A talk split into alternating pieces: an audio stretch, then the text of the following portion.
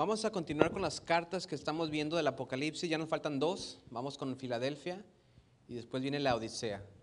Y en esta carta de, de, Filadelfia vamos a ver una carta muy bonita que todos nosotros quisiéramos recibir si fuéramos o estuviéramos esperando una carta de parte de Cristo, ¿verdad? Carta a Filadelfia. Apocalipsis capítulo 3, versículos 7 al 13. Dice así, escribe al ángel de la iglesia en Filadelfia. Eso dice, ¿quién hermanos? El santo, el verdadero, el que tiene la llave de David, el que abre y ninguno cierra, y cierra y ninguno abre. Yo conozco tus obras, he aquí he puesto delante de ti una puerta abierta, la cual nadie puede cerrar, porque aunque tienes poca fuerza, ¿qué dice? Has guardado mi palabra y no has negado mi nombre. He aquí yo entrego de la sinagoga de Satanás a los que se dicen ser judíos y no lo son, sino que mienten. He aquí yo haré que vengan y se postren a tus pies y reconozcan que yo te he amado por cuanto has guardado la palabra de mi paciencia y yo también, perdón, yo también te guardaré de la hora de la prueba que ha de venir sobre el mundo entero para probar a los que moran sobre la tierra. He aquí yo vengo pronto. Retén lo que tienes para que ninguno tome tu corona. Al que venciere, yo lo haré columna en el templo de mi Dios y nunca más saldrá de allí. Y escribiré sobre él el nombre de mi Dios y el nombre de la ciudad de mi Dios, la nueva Jerusalén, la cual desciende del cielo de mi Dios y mi nombre nuevo. Y mi nombre nuevo. El que tiene oído, oiga lo que el Espíritu dice a las iglesias. Vamos a orar. Señor Padre, una vez más, venimos delante de ti, Señor Jesús, con agradecimiento. Padre, te pedimos que bendigas este tiempo que estamos aquí, escuchar tu palabra, que tu Espíritu Santo esté con nosotros, ministrando nuestros corazones conforme a nuestra necesidad, que esté con aquellos que están conectados en línea, Señor Jesús, también, el Espíritu Santo ministrando sus corazones, que esté con esta comunidad, con sus alrededores, Señor. Bendecimos cada, cada familia que lo representa, Señor, cada organización, cada escuela, cada departamento que hacen de esta ciudad, Jesús, este, próspera, trabajadora. Pedimos que tu Espíritu Santo esté sobre este lugar, Señor. Que tu Espíritu Santo siga derrumbando fortalezas que el enemigo ha levantado, para que tu palabra, Señor, cada vez más llegue a los corazones de aquellos que lo necesitamos, Señor. Así que, Padre, gracias una vez más, porque estamos presentes en este lugar, no estamos escondidos, tenemos la libertad de poder reunirnos, porque tú has has provisto este lugar para que sea casa de oración, Señor Jesús, para alabarte, para exaltarte, para darte la honra y la gloria, Señor. Padre, bendice este nuevo año que comienza. Bendice, Señor Jesús, los metas, los planes que tenemos, Señor Jesús, para, para este año. Que podamos ser, Señor Jesús, entregados a ti cada vez más. Bendice a aquellos que no han llegado, bendice a aquellos que no van a venir. Y que Padre, podamos siempre escuchar cada vez más de ti.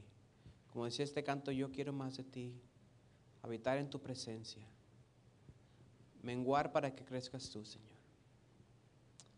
Así que Padre, gracias una vez más. Te pido que me utilices para esta palabra, Señor Jesús, que perdones mis faltas, mis pecados, y que pueda ser, Padre, un instrumento tuyo que abre tu palabra y no mi entendimiento. En el nombre de Jesús, amén. Amén, mis hermanos.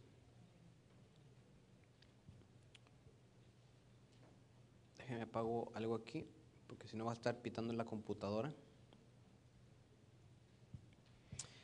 Entonces decíamos que esta carta, como la encontramos bonita, no hay cosas que nos, que nos castiguen o regañen o nos pongan de, de, de cosas que hayamos hecho mal, sino que encontramos una carta bonita y vamos a ver qué es lo que podemos sacar de esta bendición. ¿Recuerdas que, que, dijimos que cada que leemos el libro de Apocalipsis debemos encontrar la qué? La bendición que hay para nosotros en esa carta o en ese pasaje que acabamos de leer. Y como siempre vamos a ver la historia que tiene Filadelfia. Filadelfia quiere decir amor filial o amor de, entre, de hermanos. Por el año 150 antes de Cristo estaba el gobernador Atalo el segundo o, Atalo el segundo le llamaban porque, y él tenía un hermano llamado Eumenes, que también era rey. Y se dice que era tanto el amor que él tenía a su hermano que lo llamaban Filadelfio, era como el apodo. Oh, el Filadelfio. Y entonces Eumenes bautizó esta ciudad en honor al amor que su hermano le tenía a él. ¿Con el nombre de qué te dije? Filadelfia. Que quiere decir amor entre hermanos. La palabra Filadelfia también se menciona en 2 de Pedro capítulo 1 versículo 7. Son las únicas veces que se, que se escucha la palabra Filadelfia en su original Filipos, ¿sí? que es el griego. En 2 de Pedro capítulo 1, 1 7 dice, a la piedad, afecto fraternal, y al afecto fraternal, amor. Afecto fraternal viene siendo Filadelfia, en, nuestro español. En griego es, es Filipos o Filadelfia, que quiere decir afecto fraternal. El amor que hay entre hermanos. ¿Recuerdas que hay varios tipos de amores? O tres tipos de amor. Amor ágape, amor filos, que es este, amor entre hermanos. El amor ágape que, que tiene Dios para nosotros.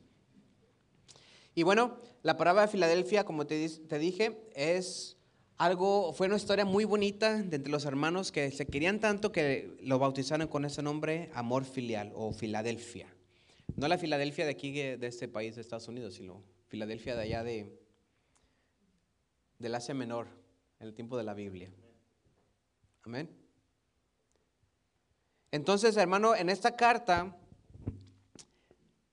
encontramos que también, o sabemos que también, esta, ciudad, perdón, eran muy leales a Roma. Todos eran, esos lugares eran leales a Roma. Si tienes la, carta de, la, mapa de las iglesias, eran muy leales a Roma. Adoraban también a un Dios, a un Dios que se llama Dionisio. Y este Dios Dionisio, aparte de, entre todas sus características o, las cosas por las que se le adoraban, era por la, por la cosecha del vino. De hecho, hay una fiesta que se llama Bacal, el Bacal, Bacalao, que son fiestas del vino que todavía se hacen hasta ahorita en muchos lugares, festivales porque se produce la viña y el vino y la uva y todo eso. Y todas esas fiestas comenzaron gracias a, este, a esta adoración a este Dios. Pero como en otras ocasiones veíamos que, esas deidades o características de las ciudades era como se les presentaba a Cristo a la iglesia, encontramos que en esta carta, hermano, en esta carta Cristo no se presenta a la iglesia como se presentó en el capítulo número uno, cuando dijo, yo soy Cristo que tengo el, el candelaro, el candelero, y que tengo este, el poder para quitar y poner las luces, o que tengo los ojos de fuego, o los pies de bronce. ¿Recuerdas todas esas características? Esta, esta mención de, en este pasaje no está en esa categoría. Porque el problema que, los, que, los, que la iglesia en ese tiempo tenía no era por los dioses que tenían ahí o no era por las otras cosas que, históricas que había, sino por la presencia de judíos que tenían oposición a los cristianos. Los mismos judíos se decían judíos, mas Cristo les, les llama ahí falsos judíos, como vimos en la carta. Y por esa razón de los falsos judíos es que se les presenta de esta manera. ¿Cómo se le presentó Jesús en esta manera? ¿El qué? El santo, el verdadero y el que tiene la llave de David, el que abre y ninguno cierra y cierra y ninguno abre. Los judíos sabían perfectamente lo que eso quería decir. ¿Recuerdas que cada presentación que Cristo tiene a la iglesia ciertas personas o ciertas personas en la ciudad sabían lo que quería decir. Por eso se representaba de esa manera. Pues en esta, en esta manera, en esta, en esta carta, perdón, los judíos sabían quién era esa persona. Muchos judíos no, no creían en, en, Jesús, lo rechazaban por lo mismo, porque él se llamaba santo. ¿Cómo el santo? Si el único santo es quién? Dios. Para ellos decían, el único santo es Dios. Y este Jesús se está presentando como el santo. Entonces Dios, Jesús mismo está diciendo, yo, soy Dios mismo. Estoy reafirmándote que yo soy Dios mismo. El Padre y yo, ¿uno qué? Somos. También el verdadero. Dice Cristo, yo soy el camino, ¿la qué? Verdad. Y aquí está diciendo en contraste de los judíos falsos, diciéndole, mira, ellos son los falsos, pero yo soy el verdadero. Y el que tiene la llave de David. Y esa frase era muy conocida para los judíos. Si vamos a Isaías 22, 22, ¿qué dice, mis hermanos? Por aquí hay un ruidito que me está molestando. Isaías 22, 22. ¿Todavía me escuchas? Isaías 22, 22. Está fácil de aprenderse. ¿Lo tienes? Ahí está en la pantalla también. Dice, y pondré qué? Y pondré la llave de la casa de David sobre su hombro y abrirá y nadie cerrará. Cerrará y nadie abrirá. ¿A quién se refería aquí en esta profecía? A Jesús, a Cristo. Y Cristo aquí en esta carta, con esos problemáticos judíos, les, dice, yo soy el que tiene las llaves de David. Ese que ha sido profetizado desde Isaías, pues yo soy el santo, el verdadero, el todopoderoso, el que cierra y nadie abre, y el que abre y nadie cierra, el todopoderoso. Se le está presentando, con esa autoridad, con esa identidad de Dios.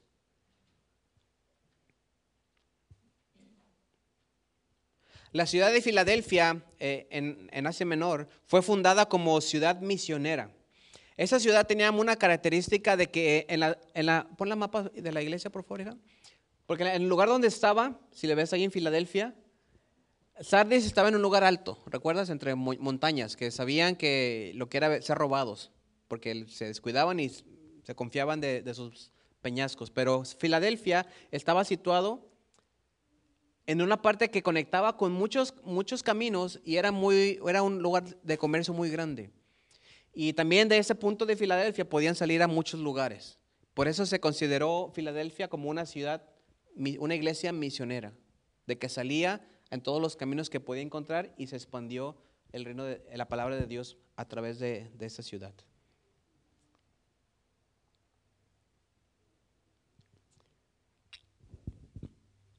Alrededor del año 140, un gobernante, como te dije, Átalo, vio lo bárbaro que la gente era en esa región y decidió hacer algo al respecto. Él construyó Filadelfia para llevar la cultura griega y el idioma griego a todos los bárbaros que había en ese lugar. Les llevó el griego. Y funcionó. Toda la región en la época de Juan, el que escribió Apocalipsis, se había vuelto muy sofisticado y eran muy leales a Roma. Pero 250 años después de Átalo, se abrió otra puerta de oportunidad en Filadelfia. Una puerta no para el evangelio de los griegos, sino para el evangelio de Cristo, que fue cuando, cuando se fundó la iglesia en Filadelfia, después de la ciudad. Aquí en esta carta de Filadelfia, como te dije al principio, encontramos pura alabanza a la iglesia, pura puro, puro este, buenos, buenas palabras a la, iglesia. No, se les hay, no hay condenas, no hay, ah, no vas a encontrar ni un lado que dice arrepiéntanse, o si no, vendré pronto, o les haré esto, o haré esto por acá. No, a ellos no les dice eso. Filadelfia es una iglesia fructífera.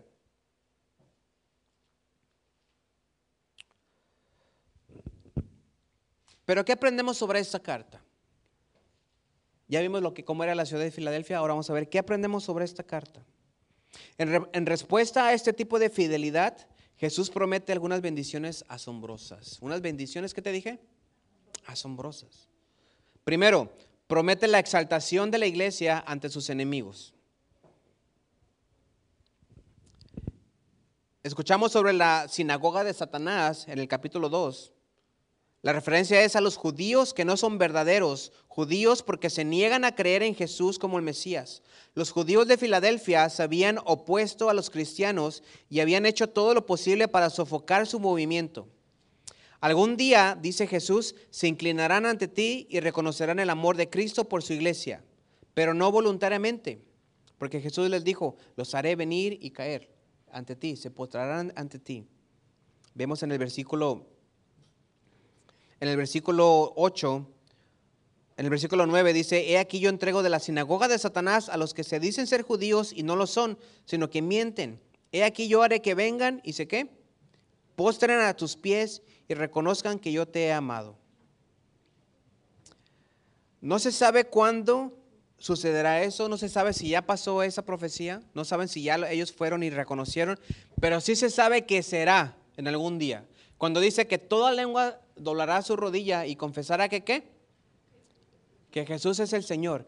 Y hermano, muchas veces pensamos en este versículo que, que eso quiere decir de que todos serán salvos entonces. Muchos han dicho, han dicho, oh, ya ves, ahí donde todos van a, ser salvos porque todo el mundo va a confesar que Cristo es el Señor.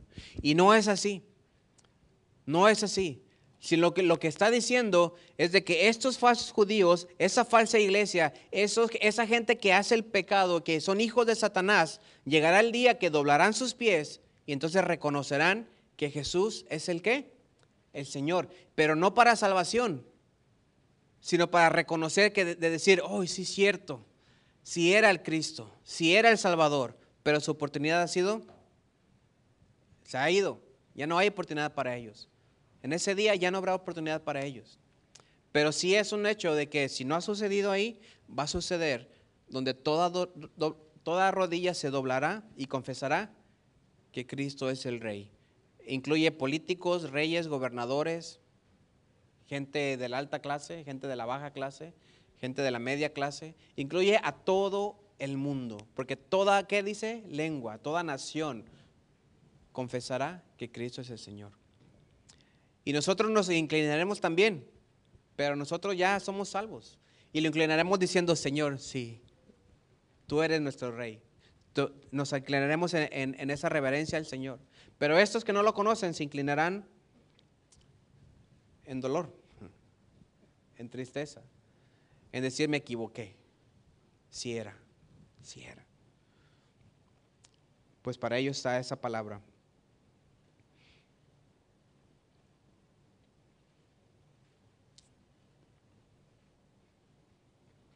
Y como segundo, segunda, segunda promesa que también Jesús promete, Jesús también promete una salida gloriosa del mundo a la iglesia fiel. ¿A quién te dije? A la iglesia fiel. Ya que has guardado mi mandamiento de, guardar, de perseverar o guardar con paciencia, también te guardaré de la hora de prueba que vendrá sobre el mundo entero para probar a los que viven en la tierra. El versículo 10. Esa es la promesa más clara, yo creo, en la Biblia, donde, donde la Biblia dice que, que la iglesia no entrará en la tribulación. Dios enviará, hermanos, siete años de juicio, lo vamos a ver más adelante, siete años de juicio sobre la tierra en el futuro. Esto lo vamos a ver en el capítulo 6 al 19. Pero este versículo, aquí a la iglesia fiel, por haber guardado, por haber perseverado con paciencia, dice, también te guardaré de la hora de prueba que vendrá sobre el mundo entero para probar a los que viven en la tierra. Si tú no crees en el rapto, pues no te quiero forzar a que creas, pero aquí no está diciendo que te va a librar. No está diciendo, estar, en, otras, en otras ocasiones dice, estaré contigo en, la, en las pruebas, eh, estaré contigo en la persecución, estaré contigo en la enfermedad, estaré contigo cuando pases por el valle de sombras y de muerte, Ahí no está diciendo que vamos a pasar, pero estará con nosotros. Pero en esta, en esta bendición, en esta promesa para la iglesia, se está refiriendo específicamente a la prueba que vendrá sobre el mundo entero para probar a los que viven en, en qué? En la tierra. Jesús dice que los cristianos genuinos, fieles, no experimentarán esa hora o ese tiempo de prueba. Y como te dije, Jesús no dice que no nos preservará durante la prueba, dice que nos sacará del juicio. Y lo podemos ver en, otras ocasiones donde dice que para el Hijo de Dios no hay juicio, no hay condenación. Lo hemos visto por el transcurso de estas semanas. No hay condenación. Y aquí lo está rectificando otra vez, lo sacaré. No pasará por ese lado. No pasará por esa prueba. No pasará por esa prueba tan grande que viene para el mundo entero nos sacará del juicio. Él nos mantendrá fuera de ella por medio de, del rapto. Jesús regresará en el aire para llevarse a los cristianos genuinos y fieles fuera de la tierra y fuera del tiempo de prueba. Jesús incluso agrega en el versículo 11, vengo pronto o de repente. El vengo pronto es también traducido como o de repente. Vendré así, de repente. Dicen, pues ¿de cuánto es pronto, no? Desde que se fue, estamos esperando que regrese. Los discípulos estaban esperando que regresara. Y ese pronto también, como te dije, puede ser traducido o de repente. No sabemos cuándo, pero va a ser, ¿cómo te dije? De repente. en abrir y cerrar de ojos, su iglesia no estará aquí. Ahora, ¿cómo vive, cómo vive la iglesia fiel? ¿Cómo es una iglesia, una iglesia fiel? ¿Cómo vive la iglesia fiel? La iglesia fiel vive a la espera de ese momento. La iglesia fiel vive a la espera de que Cristo venga por ella, de que Cristo venga por su iglesia, a la iglesia que va a ser llevada con Cristo en ese momento, en el rapto. La iglesia fiel vive sabiendo que Jesús podría regresar en cualquier momento. Y eso podemos sacar muchas cosas ahí, velando, en oración, listos.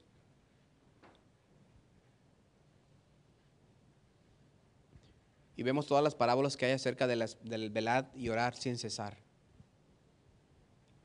Porque no sabemos cuándo será la hora ni el día. Estar listos.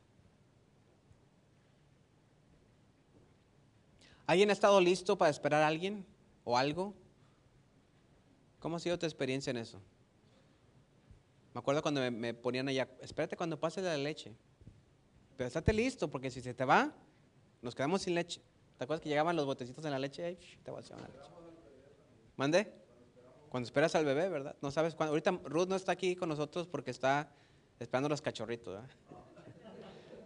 están por nacer los cachorritos, entonces no sabemos cuándo vayan a nacer. Ya desde ayer, Antier ha estado con, con síntomas, señales. No sé si dolores, fíjate. ¿O les duelen los perritos? Yo creo que de ser un dolor. Bueno, es otro tema diferente. Ah, después hablamos que eso. Yo le dije a Ruth, no creo que a ellos le duela. Su parto es natural, porque para ellos no fue la maldición de tendrás dolores de parto. Para ellos no. Para la mujer sí. A la mujer sí. Antes la mujer, antes la mujer no, no le dolía. Eh, quizá era un dolor normal, tolerable o no. Es otro tema, no nos queremos salir de aquí, ¿verdad? Pero ponte, pero yo le puse a pensar, le dije, quizá no, quizá no.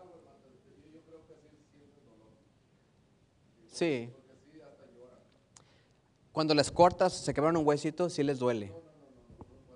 Cuando van a parir, quizá. No me creas que te estoy diciendo que eso es así y así tiene que ser. Yo estaba platicando con Ruth sobre eso, ¿verdad? Porque ella se preocupa mucho de decir, ay, es que pobrecita, le va a doler. Le dije, bueno, oye, pero la promesa del dolor fue, digo, la maldición del dolor fue para la mujer, no para los animales. Pero bueno, no nos hagamos del tema. Pero, ¿has estado tú esperando algo? Como te dije, yo la, con la leche, y si se me iba el, de la leche, pues nos quedamos sin leche, hasta el día siguiente que regresaba otra vez. A veces se descuidaba uno con los carritos o con las canicas. O, quizá ustedes ya no saben lo que son canica ni trompo, ¿verdad, niños? ¿Sí lo conocen? Las canicas o los trompos. ¿Con qué más jugabas que te distraías ahí? ¿Sí? Con muchas cosas te distraías ahí. Y de repente ya veías la leche que se iba. Y pues ya se te fue la oportunidad de tomar leche ese día. A menos de que ya tenés que ir a la tienda y comprar ya de galón. Y a veces no le gustaba mucho a los papás eso. Pero, pero en la vida espiritual, ¿cómo en nuestra vida espiritual cuando estamos distraídos y no esperando algo? Y, nos olvidamos de esperar aquel que estamos esperando. Porque nuestra vida, como la, la, vida de la iglesia fiel, del cristiano fiel, debe vivir esperando, sabiendo de que Cristo vendrá. ¿Cuándo? En cualquier momento en cualquier momento. Y esa es nuestra vida, esa debe ser nuestra vida espiritual. Y esa vida espiritual de esperarlo en cualquier momento no es de estar con miedo, no estar con temor de que, ay, no voy a hacer nada porque Cristo va a venir. No, sino que estar hablando su palabra, estar compartiendo su palabra, estar viviendo nuestra, nuestra felicidad, nuestra paz como solamente Cristo la da a la iglesia. De saber de que estoy bien, estoy seguro, estoy tranquilo de que va a llegar el Señor ahorita y me voy con Él. A veces es difícil vivir así, ¿verdad? Vivimos más como atemorizados que, eh, en, gozo. Porque dice la palabra de Dios que Dios nos da, Cristo nos da vida y vida en abundancia. Y esa vida en abundancia quiere decir de que nos da vida ahorita, porque éramos muertos, como vimos la semana pasada, y desde ahorita nos da una vida en abundancia que no se va a acabar. Y, esa, y eso incluye gozo, eso incluye, e, eso incluye paz, eso incluye uh, seguridad de que estamos con el Señor y que no seremos quitados de Él. Pero así vive la iglesia. Debería vivir la iglesia.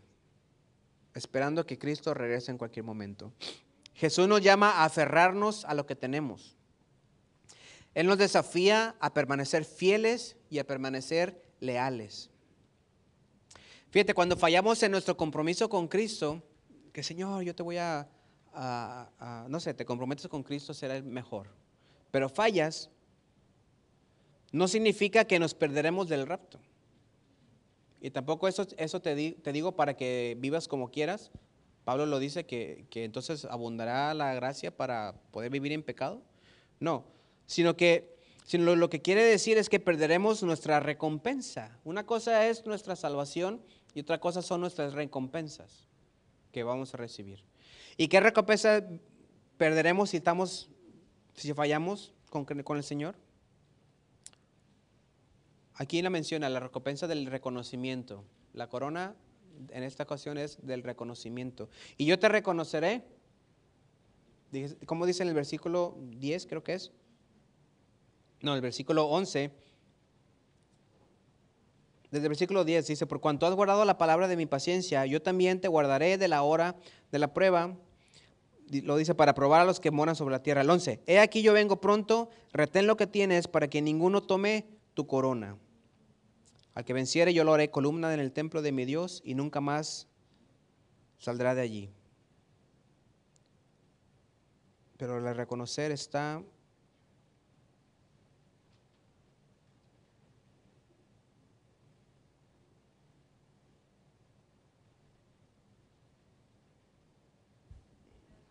En el 9, ¿verdad?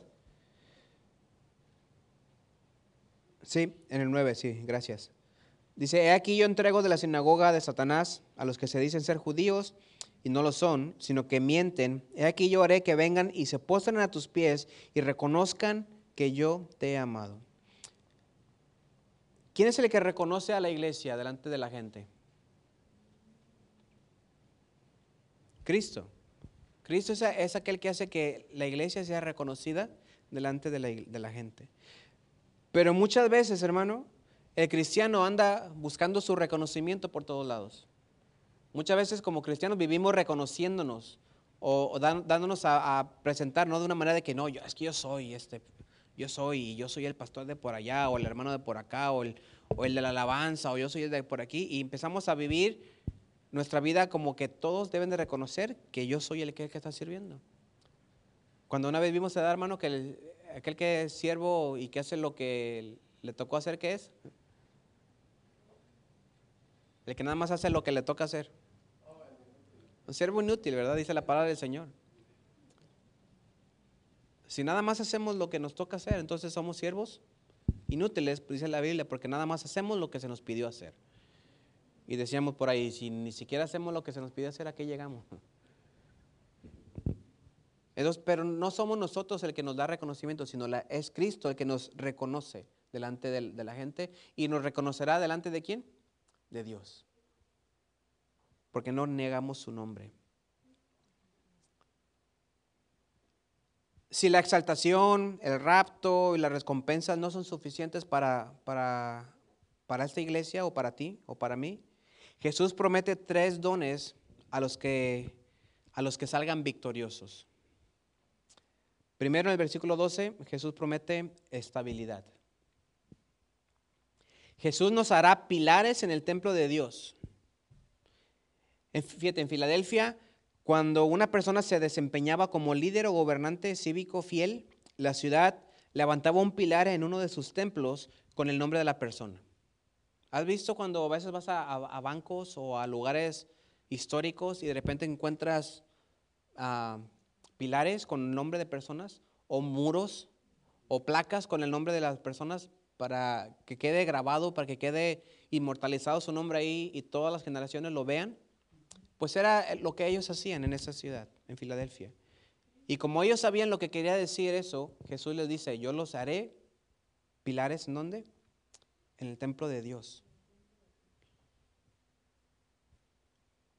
Todos los que pasaran recordarían a la persona honrada en esos pilares de la ciudad de Filadelfia.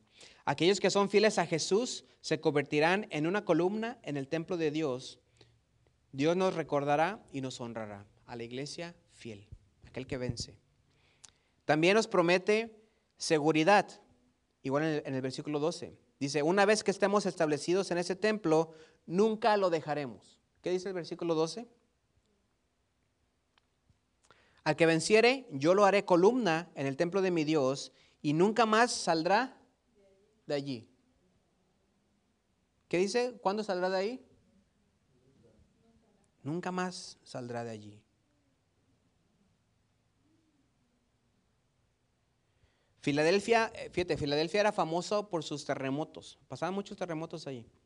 Siempre que la tierra comenzaba a temblar, la gente huía de sus hogares y de la ciudad para evitar ser aplastada por edificios en ruinas. Siempre iban y venían. Pero a estos cristianos fieles, Jesús les promete una ciudad donde estarán seguros. Nunca, tendremos, nunca tendremos que dejar la ciudad celestial. Y también número tres, que Dios nos promete, Jesús nos promete ahí en ese pasaje, es una garantía. Jesús nos escribirá tres nombres que son marcas de propiedad y de protección. El primer nombre dice, ¿a quién pertenecemos? El nombre de mi Dios.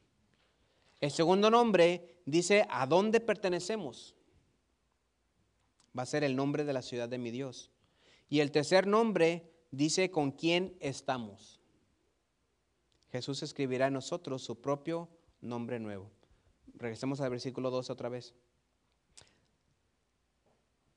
Y nunca más saldrá de allí. Y escribiré sobre él el nombre de mi Dios, uno, y el nombre de la ciudad de mi Dios, dos, la nueva Jerusalén, la cual desciende del cielo de mi Dios, y mi nombre nuevo, tres.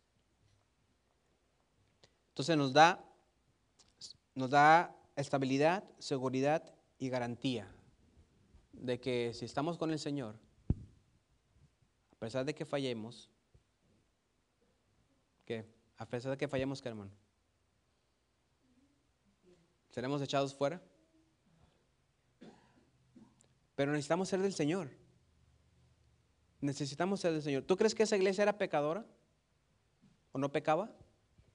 Yo les llamo fieles, ¿verdad? Pero ¿tú crees que ellos no pecaban?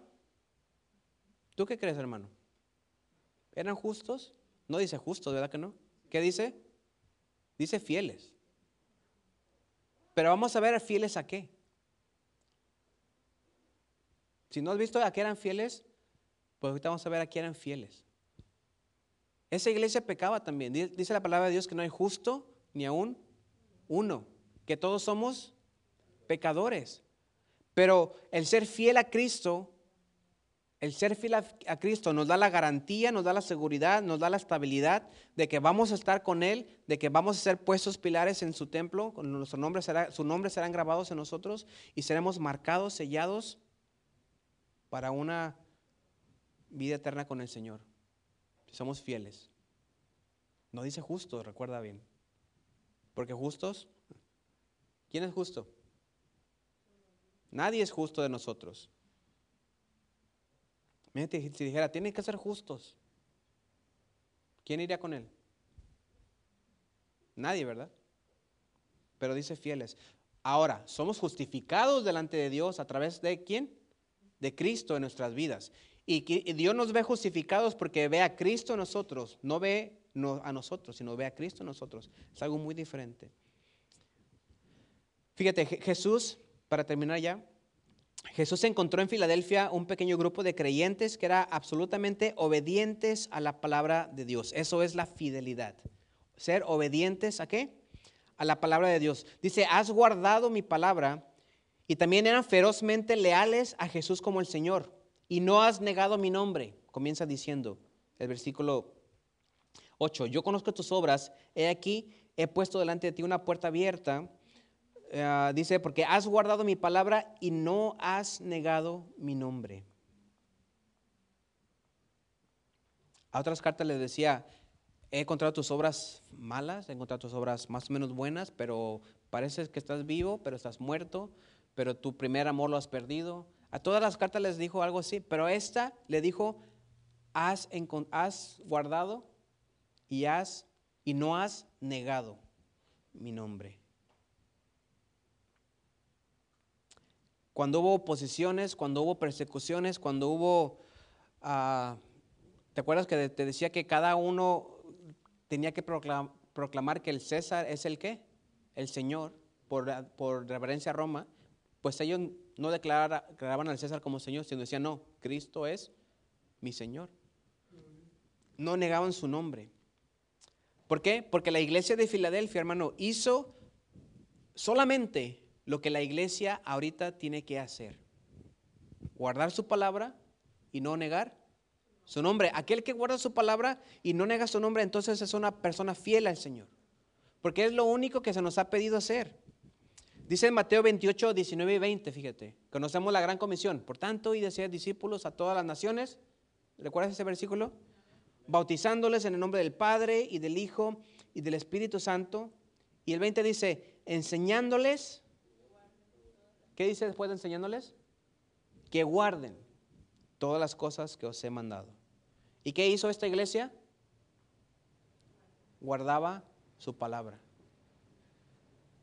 Hoy vi, hoy vi un, este, un meme que decía, hijo, ¿por qué tienes tu Biblia con candados ahí en tu cuarto? Y el hijo le dijo, es que la palabra de Dios dice que guarde, que guarde muy bien la Biblia, su palabra, que guarde profundamente su palabra. Y pues la mamá se le agarró a zapatazos, ¿no? Porque muchas veces nosotros tenemos su palabra guardada así. Tenemos su palabra guardada ahí con candados imaginarios, ¿verdad? Que, que no la queremos sacar porque no es que dice Dios que la guarde, pues ahí la guardé. Y no la voy a sacar toda la semana hasta el domingo porque Dios dice que la guarde, no que la lea. Eso no es así, eso no es así. Pero esta iglesia guardó y no negó. Nosotros, ¿cómo guardamos la palabra del Señor? ¿Cómo la guardamos? Así como el muchacho está con candados para que nadie la abra. ¿Cómo la guardamos en nuestro corazón? ¿Cómo, cómo la iglesia ahorita en esos tiempos está negando al Señor? La misma iglesia está negando al Señor. Está negando al Señor ah, adoptando, adoptando ah, tradiciones del mundo, adoptando enseñanzas del mundo, adoptando ah, las ondas cool del mundo para poder ir a, la, ir a la moda del mundo. Pero de una manera te está negando al Señor. Mira, si tú te sientes así, pues tú, tú sé feliz, ¿verdad? Sé feliz. Y ven, te acepto aquí, pero tú, tú haz lo que tú quieras. No podemos hacer eso, no podemos ser ligeros con el pecado. Necesitamos hablar la verdad. Porque cuando somos ligeros con el pecado, cuando somos apaciguos con el pe- pecado, entonces estamos negando el nombre del Señor.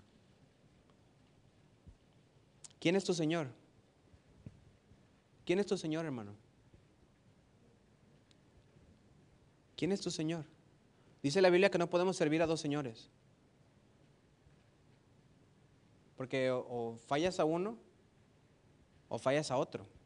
No podemos servir dos señores. ¿Quién es tu Señor? ¿Qué puertas de oportunidades, hermano, espirituales están abiertas en tu vida? A esta, a esta iglesia le dijo, yo soy el que abro puertas y nadie cierra. Y el que cierra puertas y nadie abre. ¿Cómo sabes tú que una puerta en tu vida está abierta? Pues tenemos que entrar por esa puerta.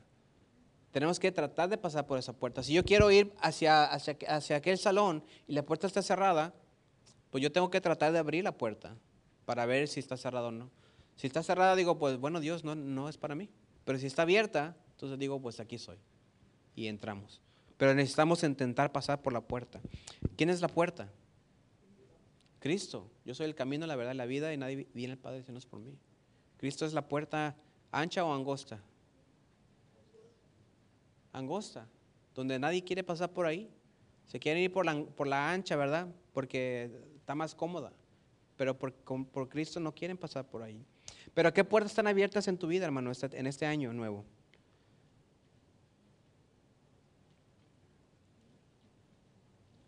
Y si Dios es absolutamente leal a, nosotros, ¿cómo es que nosotros no le somos leales a Él? Hermano, si tú has comenzado este año con metas y ¿Quién se ha puesto metas para este año? Y resoluciones nuevas. Yo dije, esta panza va a desaparecer. Ya dije como 10 años atrás y no, nomás no puedo hacer que desaparezca. No sé cómo lo hacen ustedes, hermano, pero yo no puedo. Pero todos nos hacemos metas nuevas, ¿no? En este año. ¿Qué es una meta nueva que te has puesto este año? ¿Alguien quiere compartirnos una meta rapidito? ¿Ah? ¿Quiere leer la Biblia? Un año. Y muchas veces hemos comenzado así, ¿verdad? Comenzamos el año y ya para febrero se nos olvidó. Es cierto, es la verdad. Hemos agarrado planes de lectura bíblica y ya para febrero se nos, se nos olvida. Porque necesitamos aprender a caminar con Cristo. Si aprendemos a caminar con Cristo, la palabra de Dios va a venir en nosotros y va a ser un alimento que lo vamos a necesitar todo el tiempo y no se nos va a olvidar. ¿Qué otra meta hemos puesto en el año?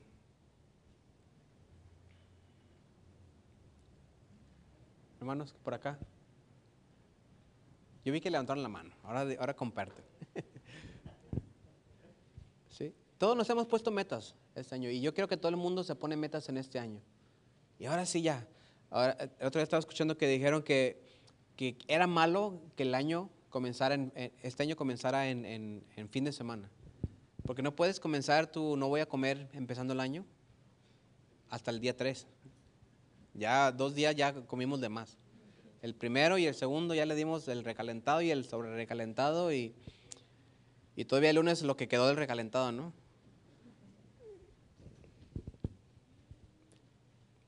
Pero ¿qué metas, hermano? Yo me puse metas también en este año. Quiero continuar la lectura de, la Biblia, de, la lectura de, de, los devocionales que tenemos por, por WhatsApp. La dejé, les pido perdón por haberla dejado.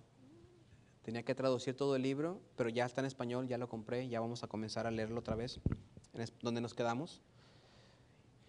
Y vamos a continuar haciendo más cosas.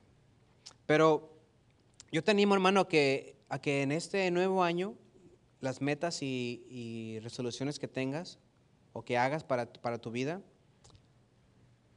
que sean lo que esta iglesia hizo. ¿Qué hizo esta iglesia? A ver si te acuerdas. Guardó su palabra y no negó el nombre de Cristo. Imagínate ponerte en, esta meta, oye, este 2022 quiero guardar su palabra y no negar su nombre. Porque de verdad, hermano, todos nosotros, ¿cómo sería? Desguardamos su palabra y negamos su nombre. De una manera u otra, hemos negado su nombre. En nuestro trabajo, hemos negado su nombre con nuestra familia, con nuestra propia vida. Hemos negado su nombre. Pero que nuestra meta, como te dije, que sea así. Señor, y que tu oración sea así esta noche. Señor, ayúdame a poder guardar tu palabra y a no negar tu nombre. Eso es todo lo que Cristo le, le pidió a esa iglesia y eso es lo que la iglesia hizo. Y no recibió condenas, no recibió críticas, no recibió más que puros elogios de parte de Cristo. decía, eres una iglesia pequeña y no eres tan fuerte, pero has guardado mi palabra. ¿Has guardado mi palabra?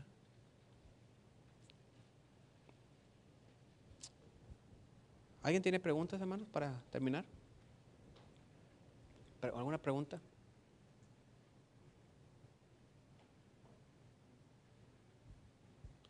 Y la próxima semana entramos con la última carta de, de, esas iglesias, la Odisea.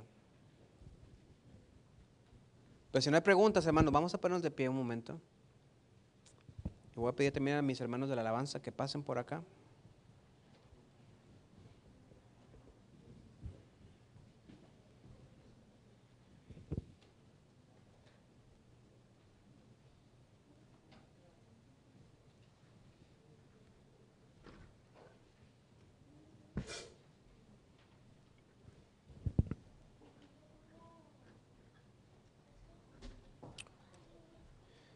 El versículo 13 diciendo, el que tiene oído, oiga lo que el Espíritu dice a las iglesias. Y como te digo siempre, todos nosotros tenemos oídos, pero despertemos nuestros oídos espirituales para poder escuchar lo que Cristo tiene para nosotros. Guarda su palabra. y no neguemos al Señor. Señor Padre, gracias te damos una vez más por ese tiempo, Señor, que, que podemos escuchar tu palabra. Señor, todos lo hemos escuchado. Y cada domingo o entre semana escuchamos tu palabra de un lugar a otro, en la predicación, en, el, en el internet, donde quiera que estemos, escuchamos tu palabra porque quizá nos gusta escucharla. Pero Señor, tristemente hemos olvidado guardar tu palabra en nuestro corazón. Te pedimos perdón si no lo hemos hecho así. Te pedimos, Padre, que podamos este año, Señor Jesús, en nuestra meta principal sea guardar tu palabra y no negar tu nombre, Señor. Ese nuevo año que comienza, Señor, podamos compartir de tu palabra a todos aquellos que no la conocen. Con nuestra vida, con nuestro testimonio, con nuestros ejemplos, Señor. O, verbalmente hablar tu palabra, Señor. Conforme tú nos pongas en el corazón. Y también te pedimos que nuestra, nuestra convicción en ti sea firme en ti. Que podamos proclamar que tú eres nuestro Señor, decir, Cristo es mi Señor. Y no me voy a retractar de eso. A pesar de que me estén persiguiendo, a pesar de que mi vida esté en riesgo por, porque tú seas mi Señor, Padre, tú eres mi Señor. A pesar de que haya persecución, a pesar de que uh, haya cárcel, Señor, podamos seguir, ser fieles a ti y decir, Cristo es mi Señor. Padre, el mundo nos ha encerrado, nos ha acorralado a, a negarte, Señor, y, y perdónanos porque lo hemos hecho, te hemos negado. Pero Padre, aún Pedro te negó en aquel tiempo y tú lo perdonaste. Tú lo hiciste pilar en, en, la iglesia, Señor así como nos lo prometes a nosotros también. Perdónanos por, por ser infieles a ti, Señor.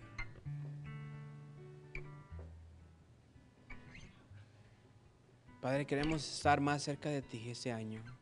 Queremos encontrarte más este año, Señor.